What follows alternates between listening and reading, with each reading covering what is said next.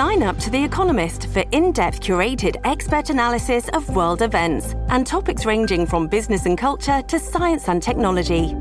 You'll get the weekly digital edition, online only articles, curated newsletters on politics, the markets, science, culture, and China, and full access to The Economist Podcast Plus. The Economist is independent journalism for independent thinking.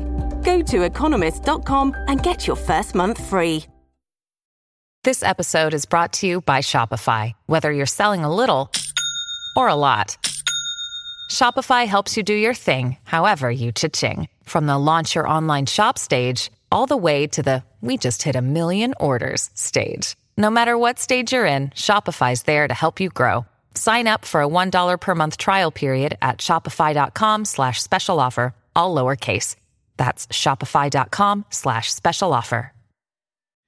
Mientras nos enfrentamos a la crisis de salud pública y a la crisis económica generadas por la pandemia del coronavirus, otra crisis se está gestando en el país. Me refiero a la crisis de la vivienda. Se estima que entre 19 y 23 millones de estadounidenses podrían quedarse sin techo para finales de septiembre, principios de octubre. ¿Cuál es el panorama para estas familias? Y qué se puede hacer al respecto. Vamos a hablar de estos temas en los próximos minutos.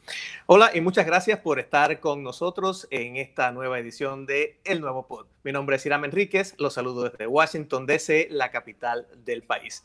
En esta ocasión me acompaña desde Miami el abogado Fausto Rosales, quien es experto en temas de negocios y bienes raíces.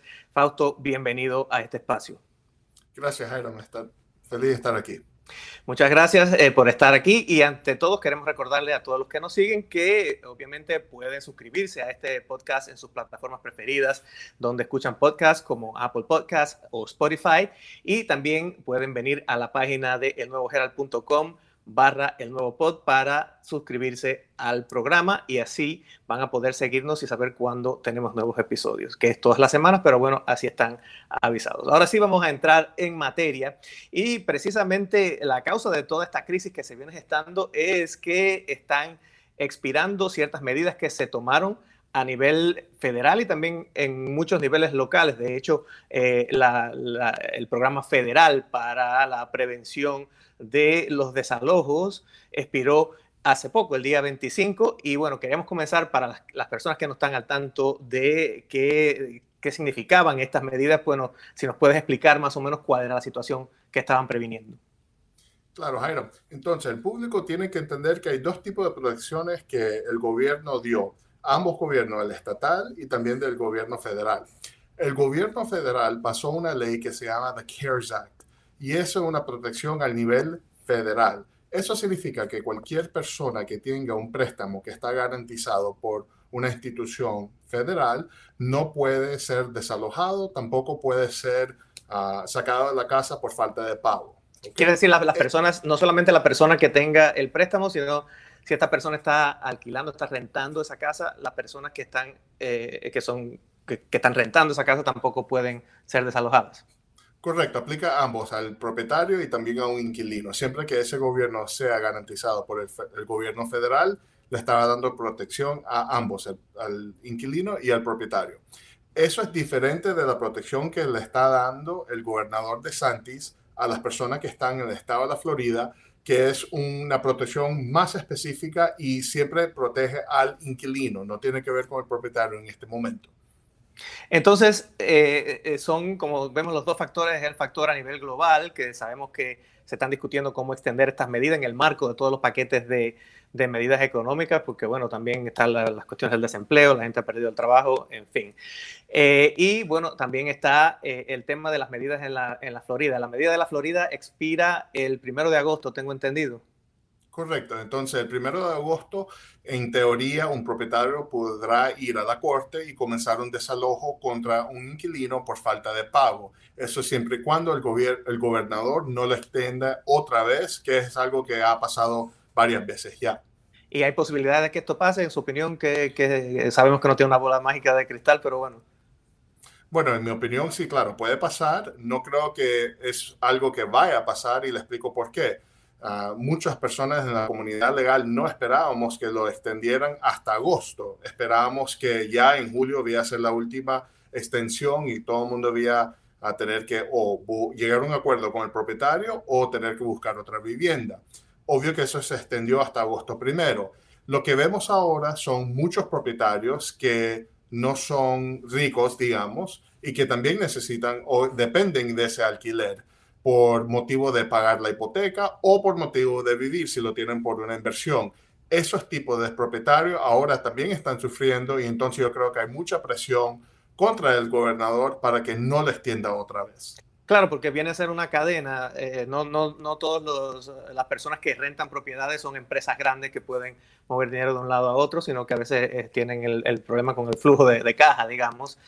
Eh, y esas reservas se están agotando también. Eh, y bueno, creo que también incluso con el tema de, algunos bancos dieron oportunidades a, las personas que eh, tenían problemas económicos, pues que trabajaran con, ellos para, para, demorar los pagos de las hipotecas, pero también eso es, es limitado.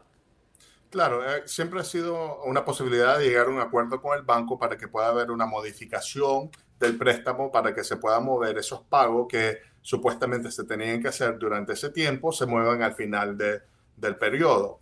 Eso obvio porque los bancos ya tienen menos fondos para seguir dándole esos tipos de modificaciones, ellos están exigiendo pago a los propietarios en este momento. Entonces, como usted ha dicho, eso da una cadena a donde el propietario tiene que exigirle pago al inquilino. Y entonces eso es lo que estamos viendo ahora también tenemos que tener en mente que solo porque hay una protección de pagar el, alquiler no significa que hay una cancelación de ese alquiler. Son dos cosas completamente diferentes.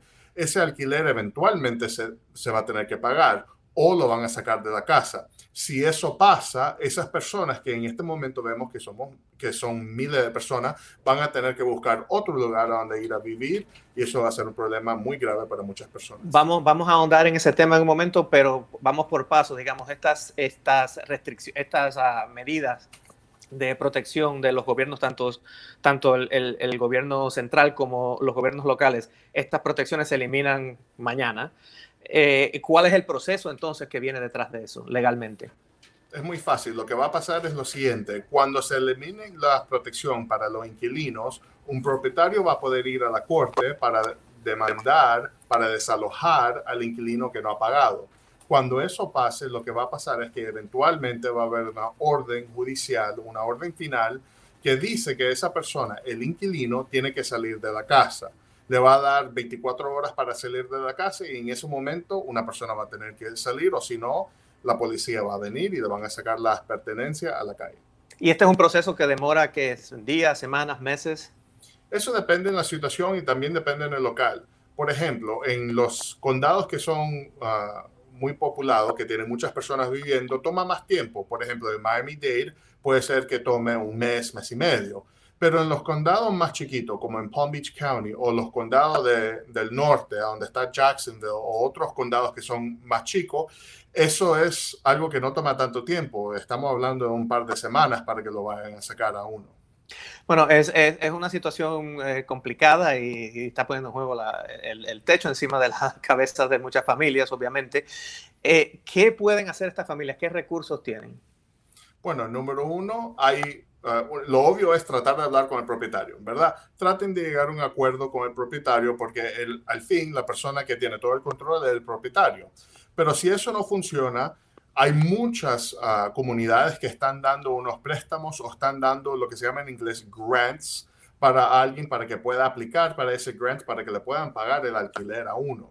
Eso es algo relativamente nuevo. Por ejemplo, ahorita en Miami-Dade County aprobaron un grant donde cualquier persona que uh, deba menos de 1.800 dólares por mes como alquilo, ellos pueden aplicar para ver si ellos le pueden dar ese grant. El problema con eso es que obvio que hay muchos menos fondos comparado a las personas que lo necesitan. Entonces uno tiene que estar al día, tiene que moverse rápido, porque obvio que no hay suficiente dinero para ayudarle a todo el mundo. Obviamente sí hay que estar al tanto de todos los programas, eh, tanto los que existen ahora como los que se puedan abrir, obviamente hay que estar al, tanto de las noticias, las personas que están en esa situación. Hablaba de ponerse de acuerdo con el dueño, si no es un inquilino. eh, eh, ¿en qué cosas se puede poner, qué, qué, cosas se pueden negociar? Digamos, se puede negociar que se le baje la renta, a lo mejor el, el, el dueño piensa, bueno, antes de que esté una persona pagando mesero, es mejor que me pague algo, o, o, o se puede negociar que la renta se difiera. ¿Qué, qué, qué tipo de estrategias le puede, le puede convenir a ambas partes? Claro, eso es buena pregunta. Todo depende en su relación con su propietario y obvio también depende en qué manera uno uh, hable con el propietario, si lo está haciendo de una posición de, de agresividad o si lo está haciendo con mucha humildad. Eh, en muchas situaciones uno puede hablar con el propietario, explicarle qué es lo que está pasando para ver si le pueden reducir la renta. No es algo que tienen que hacer por ley, otra vez lo voy a decir, no tienen que hacerlo por ley, pero muchas veces vale Uh, es muy uh, común que un propietario vaya a rebajarle la renta, no para siempre, pero por un momento indicado, digamos tres meses, para ayudarle al inquilino. Eso obvio sería bueno para las personas que son el bueno inquilino, que le cuidan la casa, que eh, siempre le están cuidando todo lo que tenga que ver con el alquiler y obvio que esto no es algo normal para ellos. También uno puede pedirle a un propietario que le eh, que le perdone, digamos, un mes de renta para dejar que la persona llegue al día, para que se ponga el día otra vez y use ese intento para repagar la deuda. Eso es algo también que se puede hacer. La ley no limita qué es lo que uno puede arreglar o cuál es lo, lo que se puede negociar, pero obvio, lo más razonable que uno sea, lo más probable que el propietario vaya a estar de acuerdo con lo que uno está proponiendo. Claro, y también tener un poco de empatía con respecto al propietario, como decimos, los gastos que esa persona puede tener o, el, impacto que esto puede tener en esa persona, si no es una empresa grande, digamos. Pero algo que hablamos antes y que quería hacer énfasis en esto es que eh, esto no es una cosa de dejé de pagar y ya, incluso si me voy de la casa, sino que es algo que puede tener otras ramificaciones después en el historial, no solamente de crédito, sino también acciones legales contra esta persona. ¿Es, es así? Correcto, y eso es lo que nosotros estamos llamando la segunda pandemia. ¿Por qué? Porque digamos que uno no ha pagado la renta en este momento por cuatro o cinco meses. Eventualmente lo van a sacar de la vivienda, de la propiedad. Uno se muda a otro lugar, lo primero que le van a hacer es que le van a correr el crédito y el reporte a uno para ver si tiene desalojos en otra parte del estado o nacional, depende en qué tipo de investigación le hagan si ellos ven que usted ha tenido un desalojo, es muy probable que o le pidan más de depósito de seguridad para entrar a la propiedad o le nieguen totalmente esa entrada a la propiedad. Digamos encima de eso que, uh, ok, encuentran una casa, el propietario lo deja entrar, pero después se encuentra en una situación donde su propietario anteriormente lo está demandando a usted ahora por esos meses que usted le debe.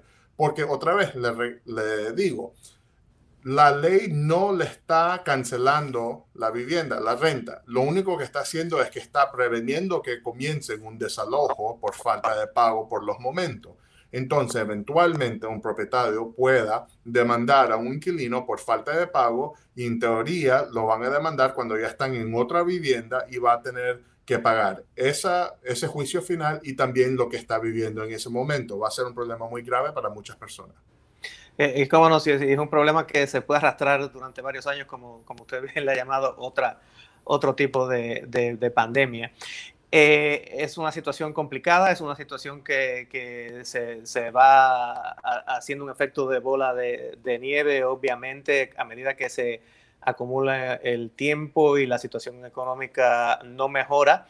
Pero para terminar, quería preguntarle si eh, eh en su opinión, y si tuviera la, la, posibilidad de, dar sugerencias a, los gobiernos locales y al, gobierno federal también, ¿qué, ¿qué, medidas creen que podía tomar el, gobierno, además de las que ya ha tomado a este respecto?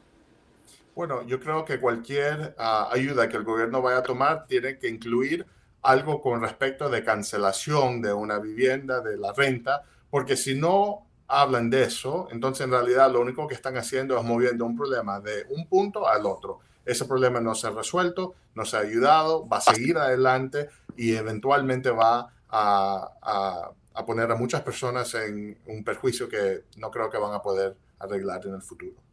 Obviamente es otra arista de esta compleja situación económica en la que estamos a consecuencia de la pandemia.